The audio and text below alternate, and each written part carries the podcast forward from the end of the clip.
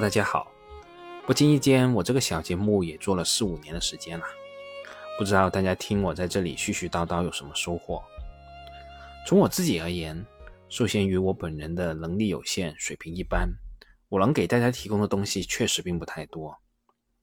但起码有一点，我自认为有时候还是能给大家提供一点特别的思考角度的。我想，这也是我唯一能给大家带来的价值吧。而作为二零二三年第一期的正式节目，我的这一期的观察角度也有点奇怪。我们来看看姚老板以及他所投资的这些公司。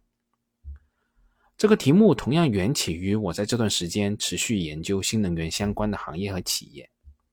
其实，在上几期我也反复说到过了，我对这些行业的了解，并不是一定要去参与去投，而是想通过梳理和了解一家一家企业间的联系。逐渐形成自己的一张认知网，随着这张网的完善和扩大，在同等的市场环境下，多捞鱼的机会才会更大。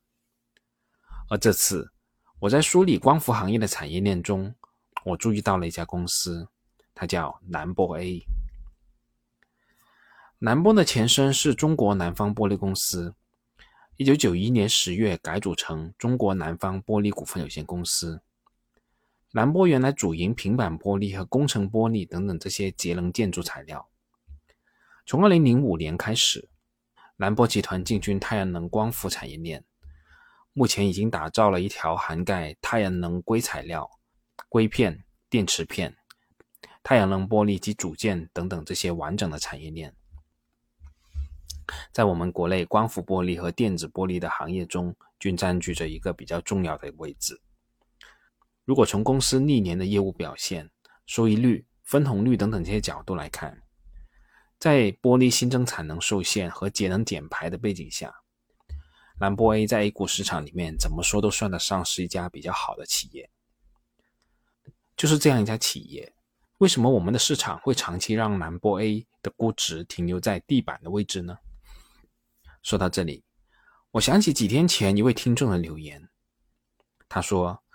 我们小散户默认市场是对的，才能把好钢用在刀刃上。这位朋友的留言前半部分我是不太认同的，但他说的这一句我是非常认同的。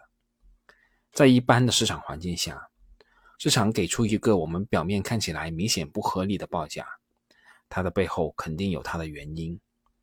如果我们表面看上去就觉得市场先生给的报价是不合理的，我们肯定遗漏了一些很关键的信息。而对于蓝波 A 而言，它的最大问题就来自于我们今天要说的主角姚老板。二零一六年的万科宝万之争是轰动全国的，而在同一年被宝能看上的上市公司，其实还有蓝波 A。与万科一样，此前蓝波 A 的股权结构是比较分散的，而公司的经营情况也很不错，也因此成了宝能系的主要猎物之一。曾几何时，一股独大是困扰中国 A 股市场的顽疾。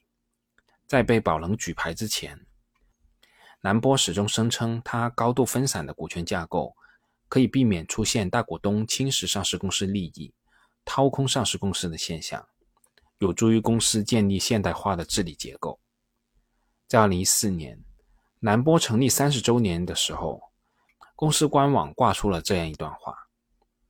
近年，随着创始股东不断减持，南波的股权结构已经呈现公众化和分散化的股权架构，已经成为名副其实的公众公司。实际上，自诞生伊始，南波就特别有深圳特色。公司当时就没有控股股东，公司的四家股东分别是香港招商轮船股份有限公司、深圳市建材工业集团。中国北方工业深圳分公司、广东国际信托投资公司。当南波在一九九二年上市的时候，四大股东最高的持股比例也仅为百分之十五点三六。二零零六年，南波 A 股权分置改革完成，各大股东纷纷开启减持之路。除了北方工业以外，其他的原始股东均从南波退出。至二零一一年至二零一五年宝能举牌前，蓝波 A 前三大股东的持股比例仅在百分之三左右。而公司的创始人曾南以及他的团队似乎也没有谋求过股权的控制。至二零一五年底，作为创始人，曾南仅持有四百五十万股，公司的董监高合计持股一千二百八十四万股，持股的比例不足百分之一。而在二零一五年当年，兰博 A 的营业收入就达到七十四亿，净利润有五点四八亿。不知道大家有没有从兰博上看到万科的影子？这两家公司在股权架构上真的是太相似了。而另一边厢，从二零一五年伊始，宝能就通过旗下的前海人寿开始大举增持兰博，公司的股价也一步步被推高。而深圳国资和北方工业在持续减持，创始人团队也意识到有强势股东要加入，提出修改公司章程，但遭到前海人寿的强烈反对。到了二零一五年底，前海人寿与宝能合计持股比例高达百分之二十一点八，宝能成为了公司最大的单一股东。到了二零一六年十一月，包括公司董事长曾南以及一众管理团队集体辞职。第二天，独立董事、董事会秘书也辞职。二零一六年十二月五号，监事也全体辞职。这一事件也标志着兰博 A 彻底改姓了姚。后续，随着姚老板帝国的逐渐瓦解，兰博 A 在控制权层面也发生了多次争端。但直至二零二二年末，宝能系在兰博 A 的持股比例仍然超过百分之二十二，是最大的单一股东。而这也是蓝波的最大硬伤和不确定性。在控制权的问题妥善解决之前，蓝波 A 的估值长期被压制，那是大概率的事件。其实，除了我们刚才提到的蓝波 A，宝能系投资的一众公司都会存在这个问题。这其中有一些公司是比较幸运的，比如说格力和万科，一个凭借有着强大气场的船长，一个凭借地方国资的力量。成功抵挡住了姚老板的进攻。当然了，如果我们现在回头来看，我们可以看到一条很清晰的脉络。通过这一役城下之变，格力与万科都看到了这其中存在的巨大隐患。而后面的事情，我们应该也大致知道了。格力混改引入了高瓴资本，而万科则引入了深铁。而其实宝能盯上的猎物绝不止步于南波。万科和格力三家，宝能曾经投资的上市公司还包括华侨城、合肥百货、东阿阿胶、少能股份、北辰实业、中聚高新等等。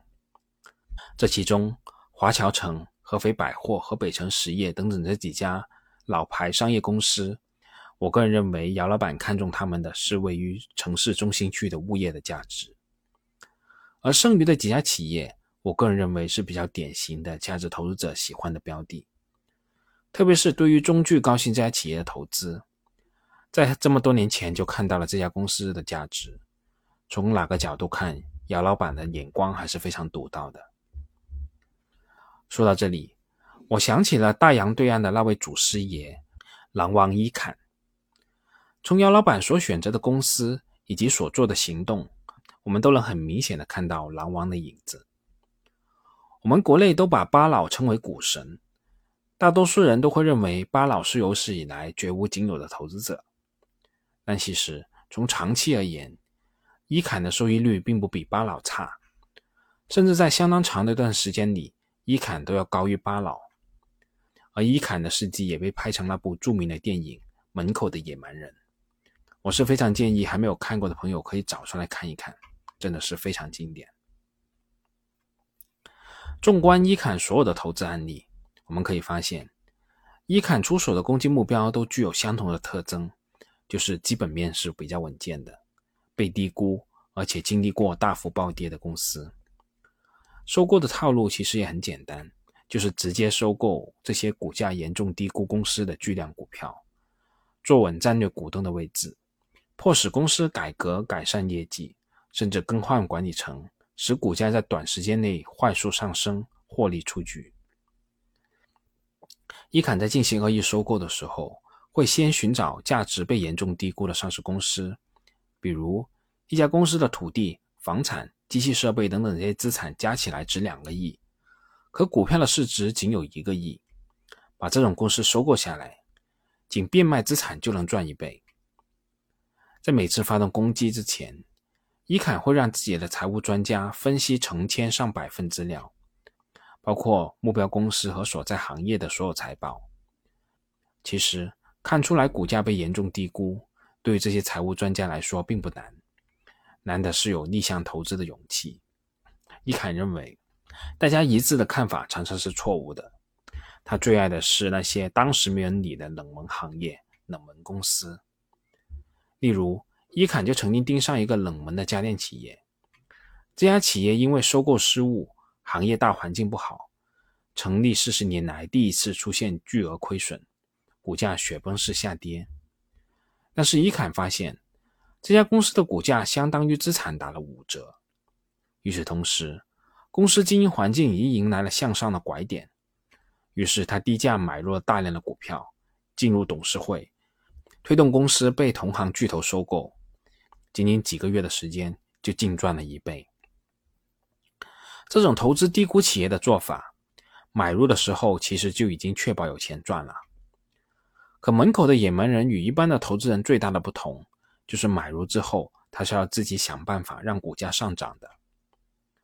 当然了，这个话题如果再延伸，就会延伸到两国市场环境的不同，延伸到价值向价格的传导机制等等一些更为深刻的问题。但无论如何，当姚老板被称为“害人精”的那一刻开始，其实姚老板的结局就已经注定了，而且也已经明确在这条小路上竖起了此路不通的标志牌。而对于姚老板所投资的这些企业，其实这种长期影响一直都还存在。这种不利的影响既反映在估值层面，同时也对这些企业的长期发展造成相当不利的影响。而在目前国内的竞争环境下，这种所谓无实际控制人的职业经理人模式是否真的合适？我个人是存在相当大的疑问的。好啦，我们这次先说这么多，我们下次再见吧。本节目仅作为我个人投资的记录。所谈及的投资标的不涉及任何形式的推荐，请独立思考并自担风险。